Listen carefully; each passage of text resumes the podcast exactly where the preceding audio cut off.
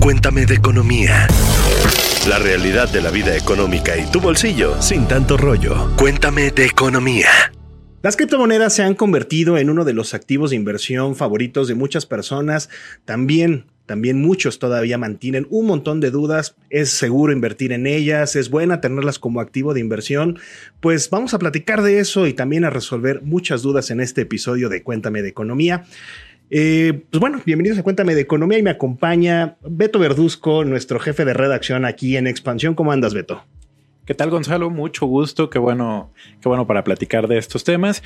Pero déjame aprovechar para que invitar a nuestros amigos que no se olviden de suscribirse ni activar las notificaciones para que no se pierda ningún capítulo, ningún episodio de Cuéntame de Economía, ya sea que nos vean por YouTube o nos escuchen a través de su plataforma favorita de audio. Correcto, ahí este, suscríbanse, denle clic a la campanita y también nos acompaña, desde luego, Javier Morodo. Él es inversionista, emprendedor, comunicador, experto en cripto, vendes también barbacoa los domingos.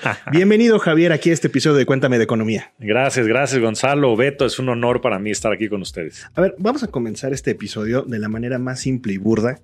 ¿Qué son las criptomonedas?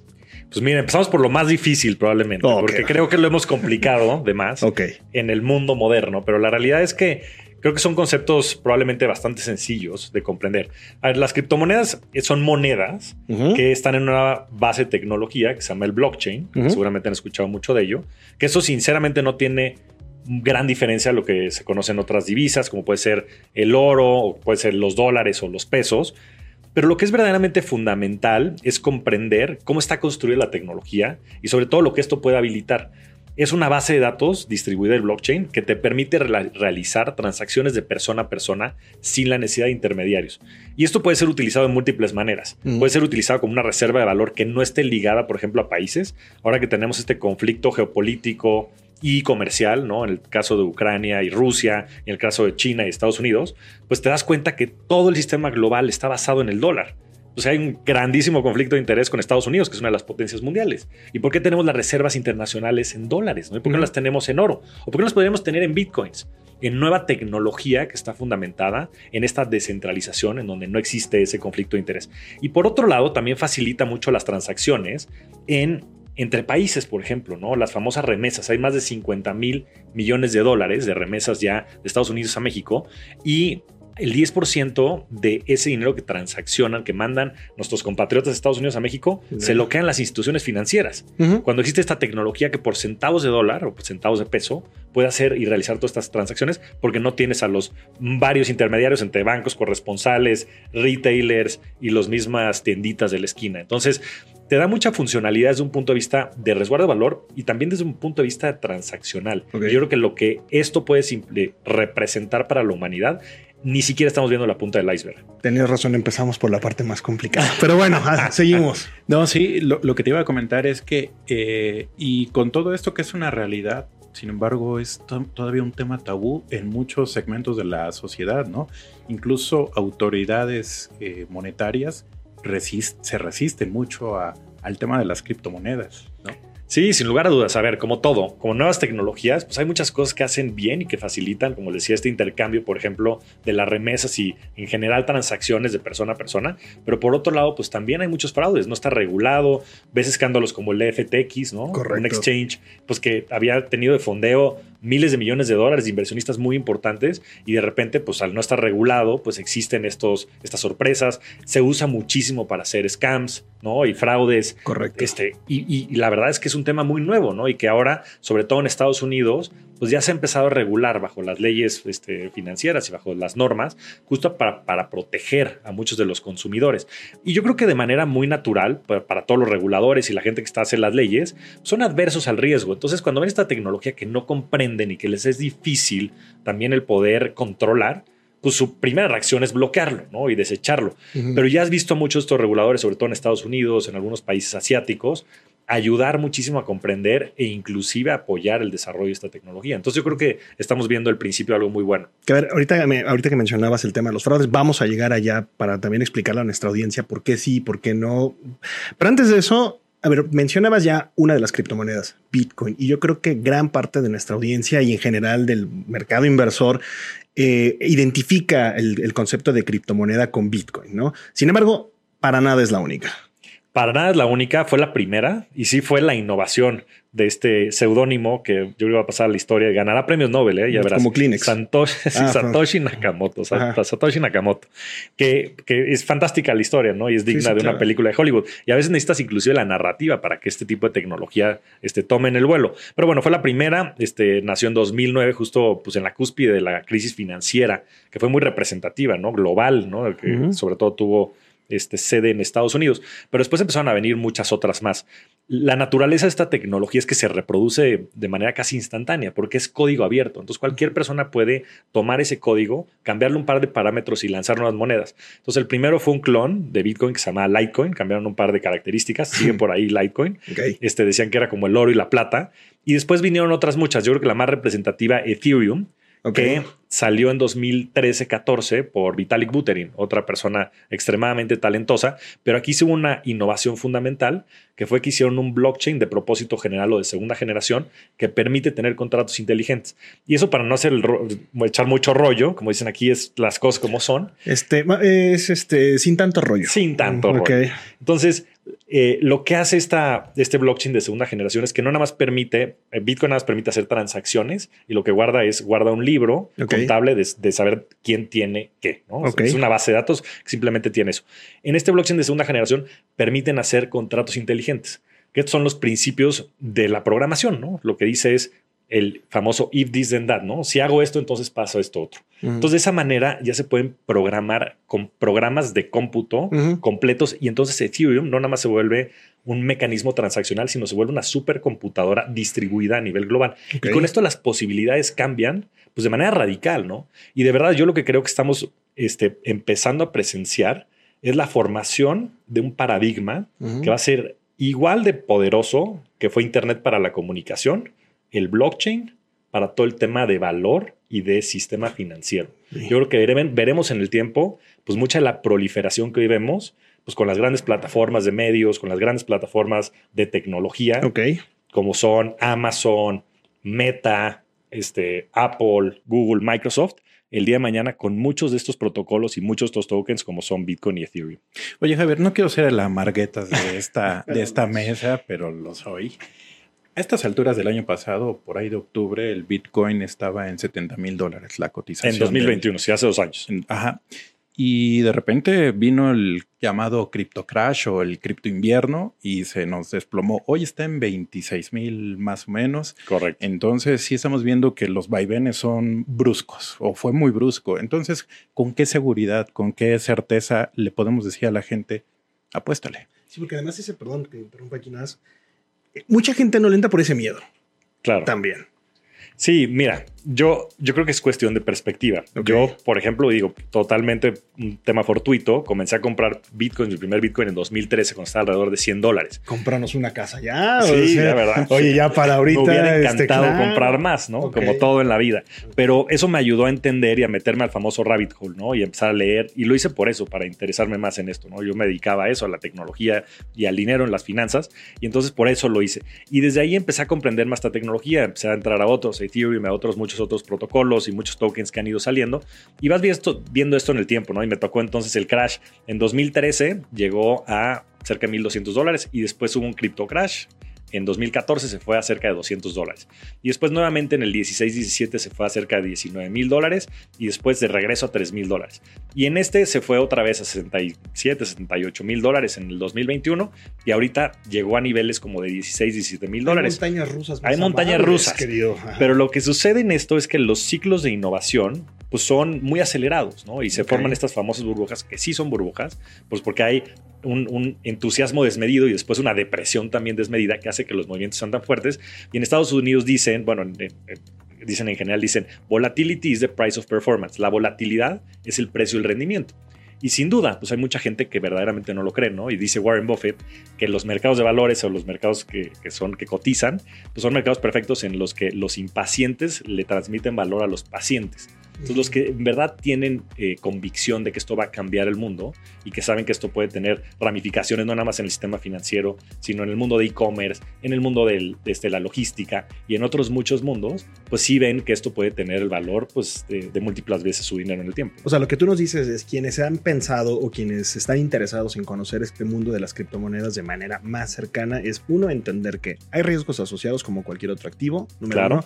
Y número dos, hay que tener paciencia. O sea, si ven que viene la bajada, que se agarren. Sí, y sobre todo si esto lo están viendo como un tema de, ah, yo este, tengo mi lana y me la quiero sacar en tres meses, este es el peor instrumento de inversión. O sea, agarren su dinero, inviértanlo en CETES, eso es una gran idea. Que, tenemos un episodio de CETES aquí en cuenta. Bueno, pues eso, eso, o sea, imagínense, es fenomenal estar generando ahorita 11% en, en, pesos, digo, de manera relativamente de bajo riesgo.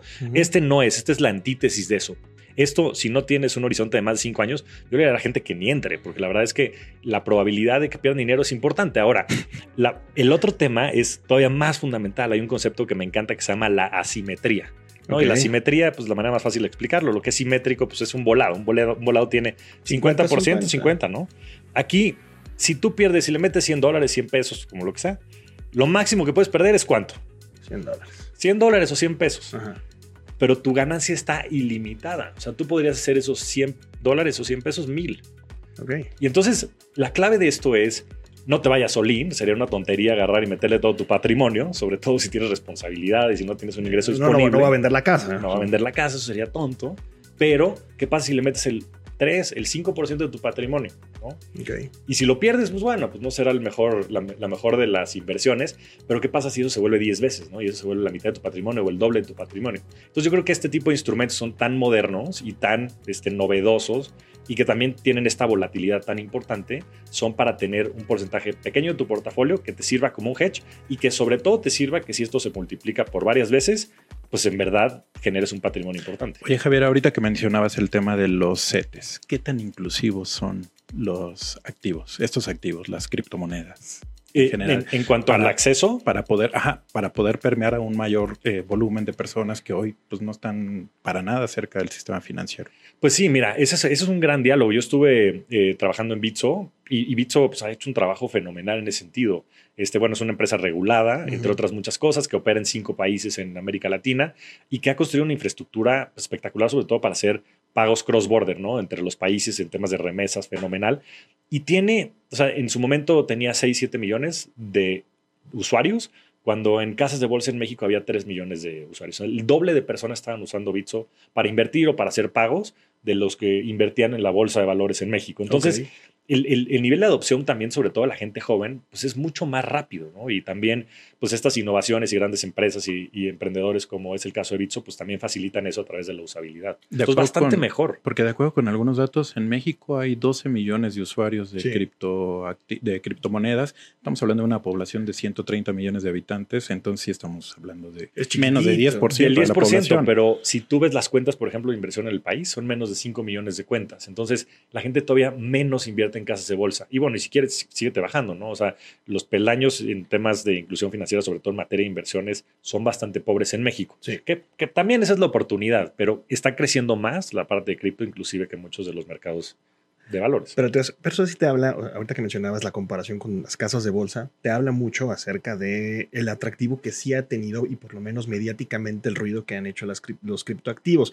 Y aquí digo, antes de continuar, eh, pues decirle a nuestra audiencia que por favor nos dejen los comentarios qué opina de los criptoactivos, si le están apostando, piensan apostarle, les parece algo seguro, les gusta y pues aquí lo, lo revisamos y lo si platicamos. Les da miedo si les da miedo, exactamente. ¿Me si creen o no me creen? Si le creen a Javier o no le creen, si son más y son más amarguetas en esa parte. no, y es que de verdad creo que hay mucha gente que sí asocia luego este tipo de activos con temas de fraude, ¿no? Este, y, además, a ver, yo, yo voy a ser sincero, si yo escucho un meme coin, la verdad, yo le huyo, ¿no? O sea, en, eso, estamos de acuerdo, Beto.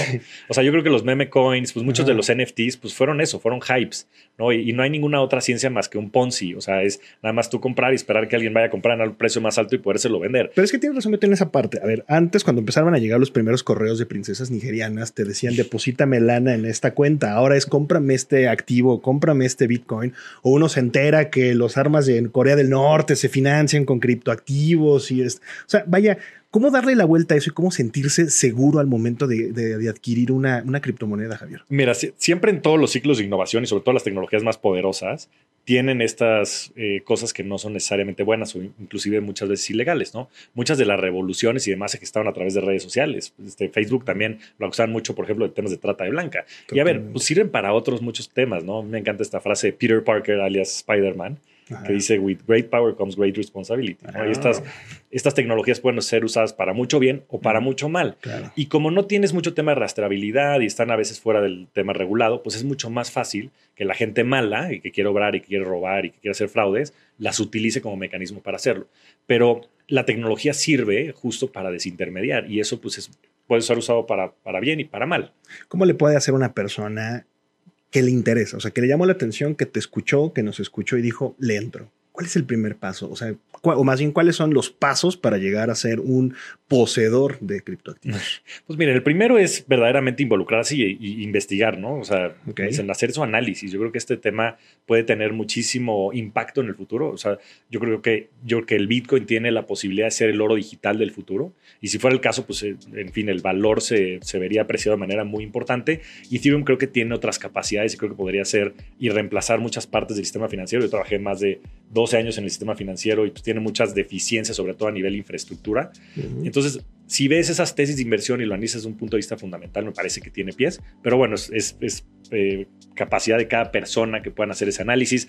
Yo no este, estoy capacitado en hacer recomendaciones de inversión, es simplemente mi opinión y pues mis inversiones, pero creo que es importante primero que averigüen. La segunda, que si quieren comprar activos lo hagan en eh, lugares regulados y que tengan pues esa validación sobre todo el mercado, ¿no? En, México, por, por, ejemplo, pues el único regulado hoy es Bitso. Entonces, este, pues Bitso es una buena opción. En América Latina también está en varios países. Después está Coinbase en, en Estados Unidos, que también tiene esa parte regulada. Entonces, Binance desde China también tiene. Binance tiene sus cosas. Este, es, un poco más vaquero en ese sentido.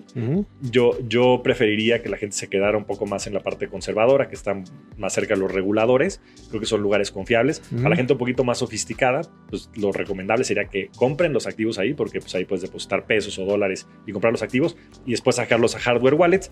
Pero eso ya será cuestión de otro programa, porque entraríamos a temas complejos. Yo les diría eso y sobre todo, pues hoy, este, honestamente creo que pues, la, la carrera la tienen este, van bastante avanzados, sobre todo Ethereum y Bitcoin, como dos propuestas interesantes. Aléjense de los meme coins, desde mi punto de vista. Coincido no con compren al perrito. No compren al perrito. Y después ahora salió este Pepe, que es una, rana. ¿no? Y, ah, pues que este, Pepe también, aquí de cuenta. tenemos aquí un Pepe. Aquí tenemos que también no le creemos. No le creemos tampoco mucho. No, sí le creemos. Pues mira, pues está, hasta sigue al mismo Pepe Coin. Entonces, yo les diría que se queden con las cosas que son seguras y, y que han tenido un poquito más de historia. Y, sobre todo, pues que se metan a verdaderamente entender lo que esto puede representar, porque yo sí creo que existe un mundo en un futuro en donde la parte digital y vamos a tener activos nativos de Internet y mucho de lo que hoy existe en el mundo financiero tradicional se va a montar sobre estas plataformas de blockchain y, que va a haber una generación de valor importante. Sí, Javier, yo, digo, yo creo que al final estos eh, las criptomonedas pues son una realidad, llegaron para quedarse y al final de cuentas en muchas de las encuestas que le hacen a los mexicanos, ¿con qué asocian? Eh, cuando se les pregunta con qué asocian, con el futuro del dinero. Entonces, yo creo que ahí está, ¿no? Es una realidad. Sí, eso es lo que más me entusiasma, ¿no? Y, creo que eso tiene muchos pies. Hoy la gente joven está comprando bitcoins en vez de comprar oro, por ejemplo, ¿no? Y entonces, pues hoy las reservas probadas de oro valen 10 trillones de dólares. Y claro, los bancos centrales tienen reservas de oro y la, la, la, ¿no? Y, el oro tiene miles de, de años de historia. Pero también dicen que la innovación sucede una muerte a la vez, ¿no? La gente vieja va a dejar de existir en este planeta y la gente joven va a gobernar esto, ¿no? Entonces, pues si proyectamos al futuro y la gente joven tiene más adopción por ese tipo de instrumentos, pues tal vez le dan la vuelta y el oro digital se vuelve Bitcoin y con eso pues puede haber una apreciación interesante. Y bueno, con esto llegamos al fin de este episodio de Cuéntame de Economía en el que hablamos de Pepe, princesas nigerianas y hasta de Spider-Man. Nos, nos, pusimos a platicar ya tienen toda la información acerca de qué son las criptomonedas, cómo subirse a ellas, cuáles son los riesgos, qué tienen que tomar en cuenta.